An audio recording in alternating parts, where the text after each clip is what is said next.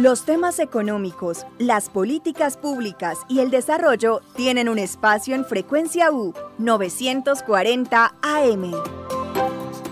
Comenzamos Diálogos de Economía, un análisis imparcial sobre la actualidad nacional e internacional, desde la mirada de los expertos y con el lenguaje simple de la radio. Diálogos de Economía, dirige Jonathan Restrepo.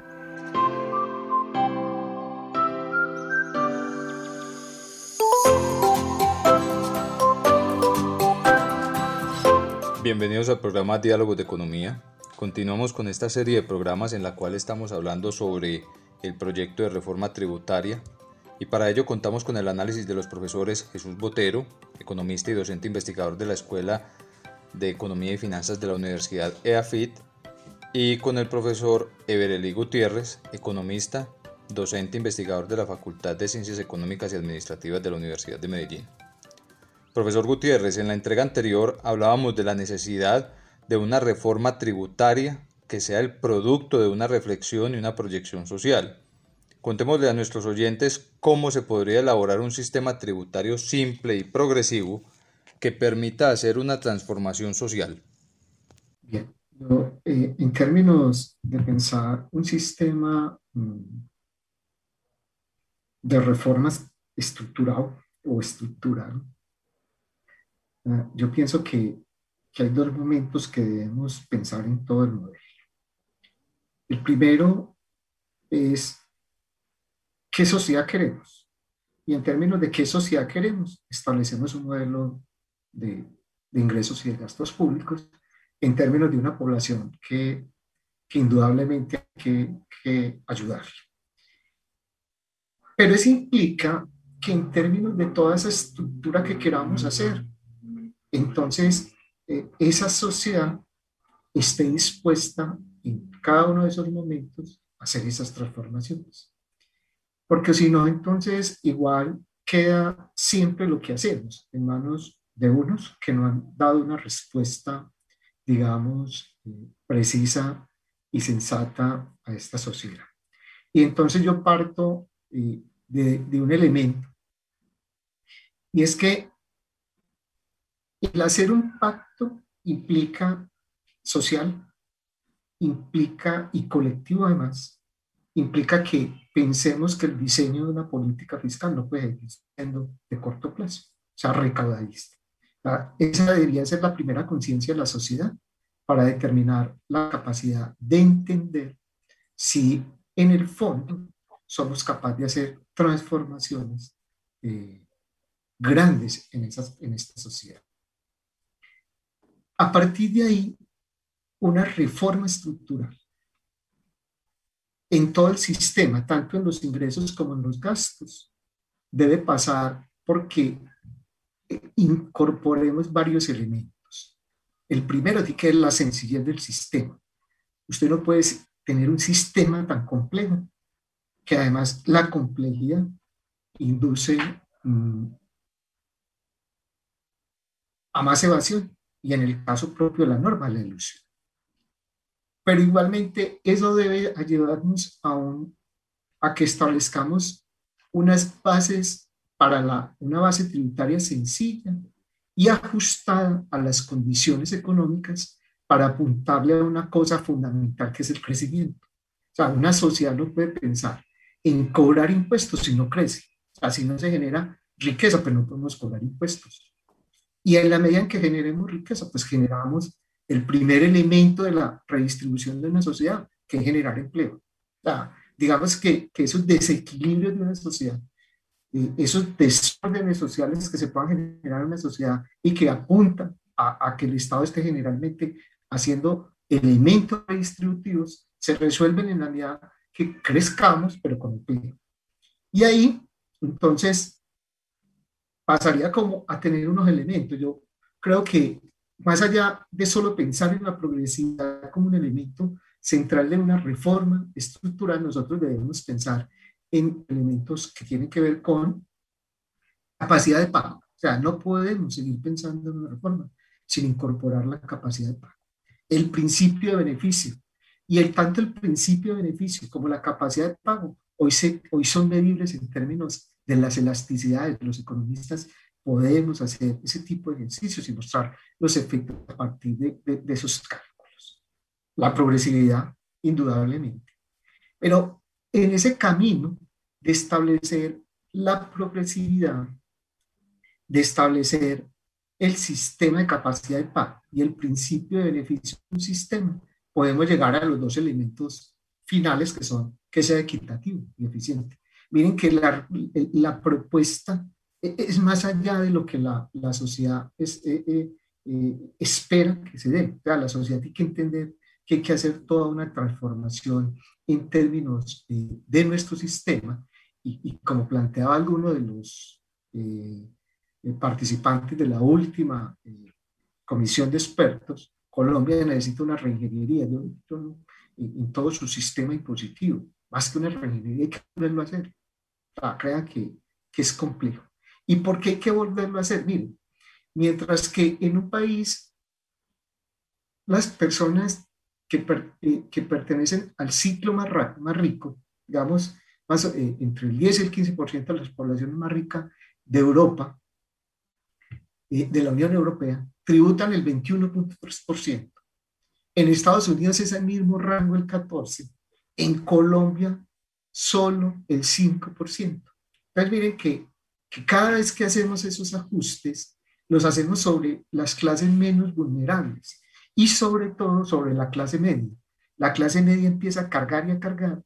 Y, yo tengo un asunto de la teoría económica muy simple y es que nos aprovechamos de la, de la clase media porque no quiere ni estar en la alta ni estar en la media, entonces asume todos los costos. Es lo que requiere un sistema eh, para que sea progresivo es que queramos entender que hay que cerrar las brechas entre unos y otros. Y cerrar esas brechas implica que todos paguemos, pero también que paguemos en términos de justicia y de tener un sistema sencillo. O sea, eh, puede ser que nosotros, nosotros pagamos un montón de impuestos, que si hacemos el cálculo de, de costo del cobro del impuesto frente a la eficiencia de ese recaudo, son mínimos. Entonces, a veces es mejor no tenerlos. Sea, nos llenamos de un montón de impuestos que al final no son efectivos para una sociedad. Y eso hace que cada vez entonces la gente piense que, que tenemos muchos, muchos impuestos. Y yo incorporaría que una reforma en términos de progresividad eh, debe dar respuesta a unos principios eh, que establece la Constitución, pero que además que establece la Constitución en términos de equidad, eficiencia y bienestar respondan a la capacidad de la sociedad de contribuir a eso. Y ahí entraría el concepto que el profesor hoy nos lo ha insistido dos veces y es el concepto de la sostenibilidad. Y es que, claro, un sistema que no sea sostenible eh, en términos del, mediano y largo plazo, entonces ocurre lo de ahora. Este gobierno recauda 20 billones, 30, lo que necesite, eh, trata de suplir unas necesidades y le deja el problema al otro. Y miren, yo me extraño mucho cuando no discutimos eh, en la sociedad ciertos asuntos. El gobierno, antes de sacar eh, toda la apuesta de la reforma, hace el compes del pacto social. Eh, voy a gastar más allá, tengo aquí deudas, y entonces no hay una, una, una coherencia en términos de qué es lo que queremos en los asuntos de redistribución de ingresos para la sociedad. Entonces, hay que hacerla, tiene que pasar por una discusión social tiene que volverse, yo siempre voy a insistir, y es que lo que no volvemos una agenda de la sociedad es una agenda eh, de, de, intereses, o del gobierno, o, o, en los políticos, digamos que, que, los gremios también entran ahí, eh, los grandes grupos económicos entran ahí, pero si lo volvemos una agenda de la sociedad, donde todos participamos, donde todos determinamos cuál es esa sociedad que queremos, entonces seguramente que va a ser mejor. Y es que la pandemia no solamente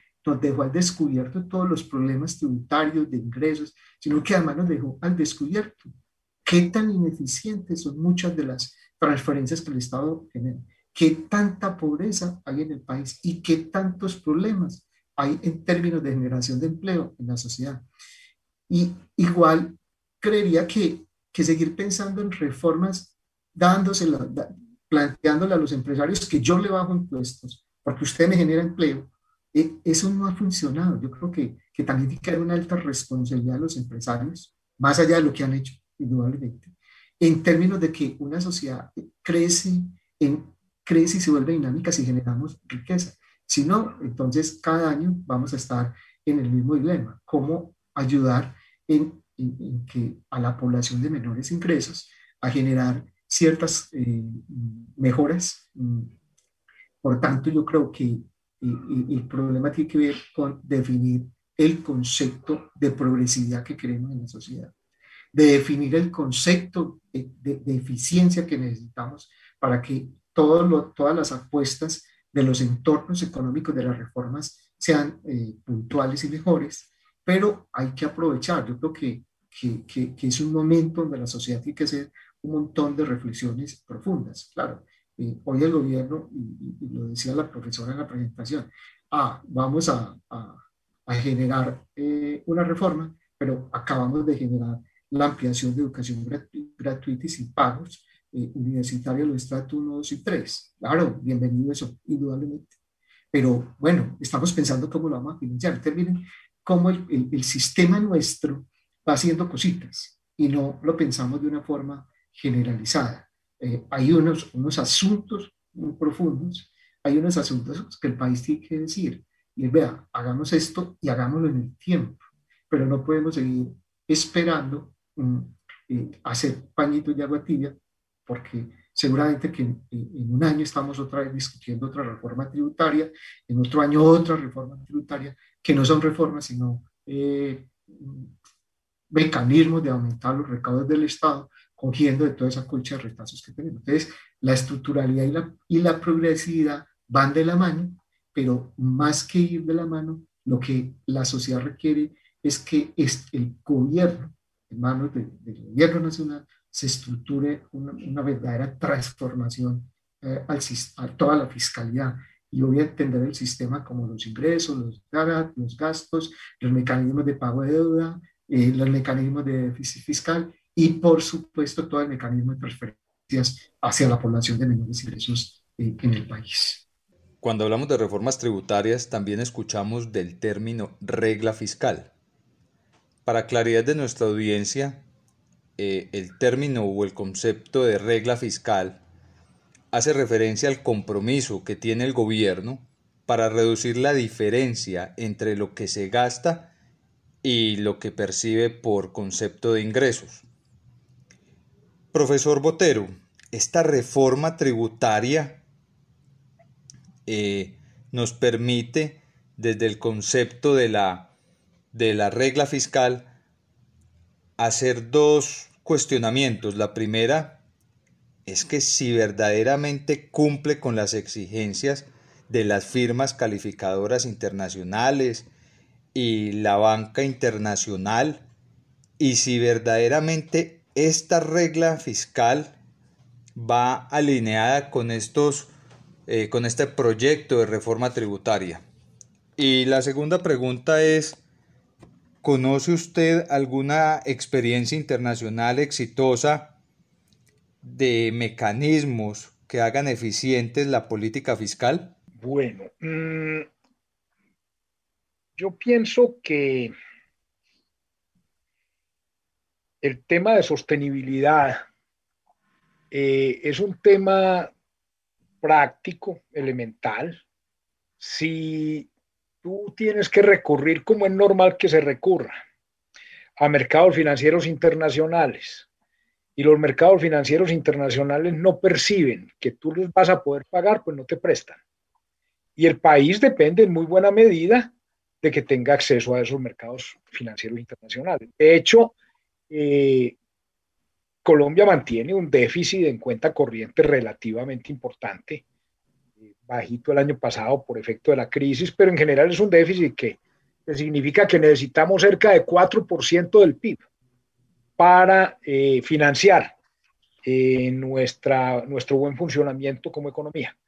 Y entonces, pues de alguna manera, el ahorro interno nuestro lo complementamos con flujo de capital y ello nos permite niveles de inversión como los que tenemos y nos permiten crecimientos como los que tenemos. Así que Si los mercados financieros no nos perciben como sostenibles y tenemos limitaciones de acceso a flujo de capitales, a mercados de crédito, pues probablemente eso va a significar eh, resultados económicos muy malos, bajos crecimientos, mucha más pobreza y menores oportunidades de generación de empleo. Entonces, en, términos generales, esto es como de pragmatismo.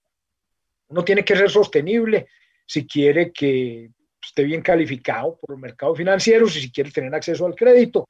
Y sin acceso al crédito es muy difícil sobrevivir en, el mundo actual. Eh, entonces, ¿cómo lograr eh, que las reformas sean en primer lugar mm, estructural? La palabra está tan gastada que, da pereza usarla. ¿Y cómo lograr que, no se vuelvan otro, otra colcha de retazos inmensa? Yo diría que antes de mirar modelos en el exterior, que también hay que mirarlos, yo arrancaría por lo siguiente. En 2018, comparando uno los datos últimos que tiene publicado la OECD en su página acerca de tributación y producto, eh, uno encuentra un resultado como el que les voy a decir. El impuesto a las empresas eh, representa 4.9% del PIB en Colombia, mientras que en los países de la OECD en promedio representa el 3.1%. Es decir, nosotros cobramos 1.8% del PIB de impuestos a las empresas más que aquellas economías con las que deberíamos competir y con las que nos debemos comparar. Quiere decir que le volvemos la vida imposible. A los empresarios les cobramos demasiado y los volvemos poco competitivos. Pero al mismo tiempo, y esta es la contraparte del tema, a las personas les cobramos el 1.2% del PIB como impuestos, mientras los países de la OECD en promedio les cobran el 8.1%. Yo creo que aquí lo que primero tenemos que tener claro es eso. Hay, hay dos momentos en una sociedad, el momento de creación de riqueza y el momento de disfrute de riqueza. Yo no puedo grabar el momento de creación de riqueza para que cree menos riqueza y después entonces me quede sin qué distribuir de riqueza. Tenemos que concentrar los impuestos en las personas y liberar en cierto sentido a las empresas de cargas desmedidas y exorbitantes.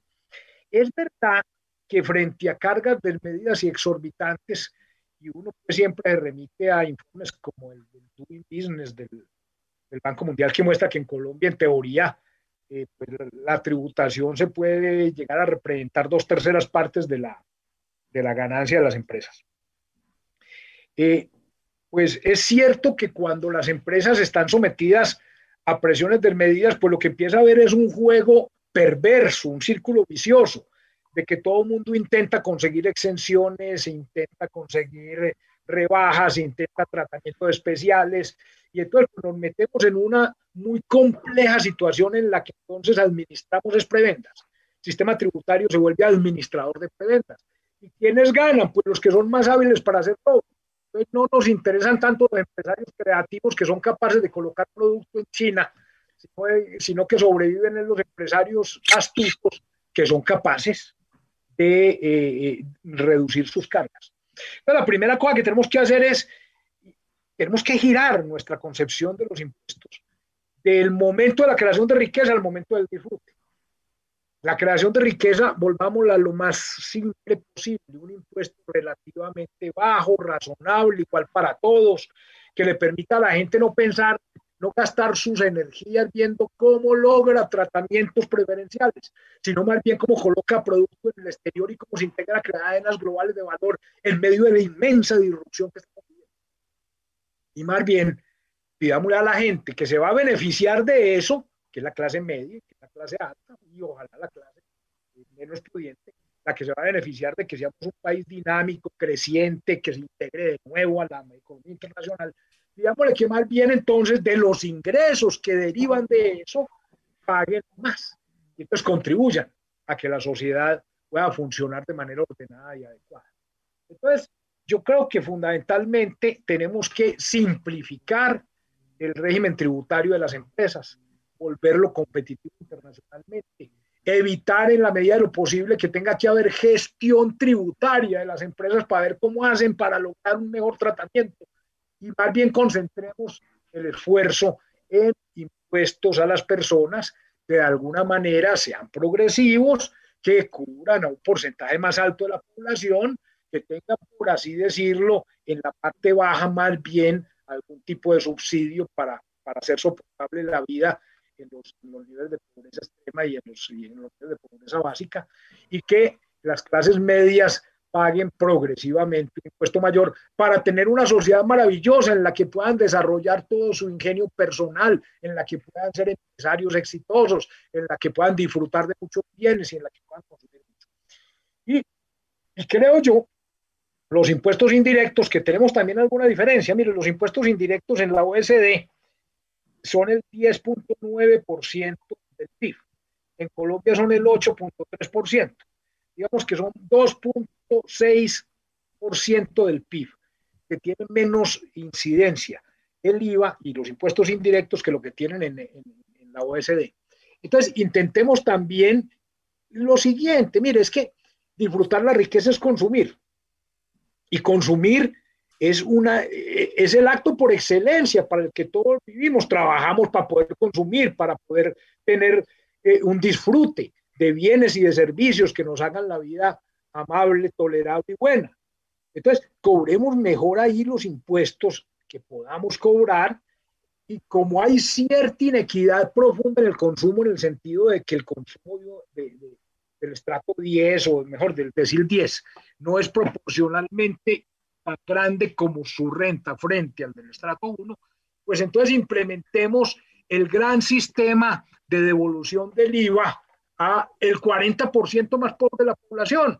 Y entonces con eso nos evitamos los sesgos de, eh, los sesgos de injusticia que pudiera haber, pero también hacemos que la plata de la sociedad surja de aquello que estamos disfrutando por lo bien que hemos hecho como sociedad produciendo. Pues seamos una sociedad que le facilita la vida a las empresas, que de alguna manera crean riqueza, que, generan empleo, y una vez que recibamos la plata, bien sea como dividendos, bien como rentas de trabajo, bien como rentas de capital, paguemos bien impuestos sobre eso de manera progresiva que nos permite hacer una sociedad de alguna manera viable. Entonces yo diría que hay, que hacer dos grandes rebalances. El, el, rebalance de, de, de empresas a personas volviendo la tributación de la empresa muy sencilla, muy plana, muy elemental, y la de las personas también muy sencilla, muy plana, muy elemental, pero progresiva, y rebalanceemos dándole más peso a impuestos como el consumo que de alguna manera pueden llegar a ser eh, generales, que pueden llegar a tocar todas las puertas de todos los que estén consumiendo algo en una sociedad. En el futuro, yo creo que el gran camino es que tenemos que tener sistemas de información mejores. La facturación electrónica, pues nos ayudará seguramente a, identificar realmente más fácil quién consume, nos permitirá cobrar impuestos de una manera más eh, sencilla, de alguna manera.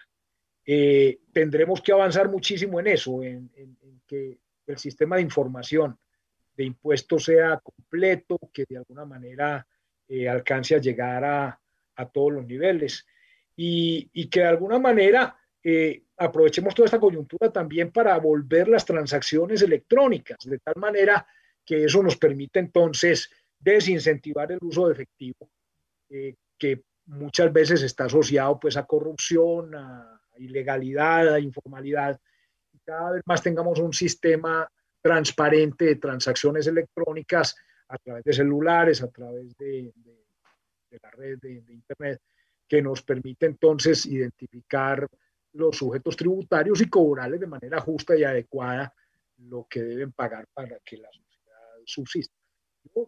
experiencias internacionales hay, hay, muchas interesantes, o sea, por ejemplo, India.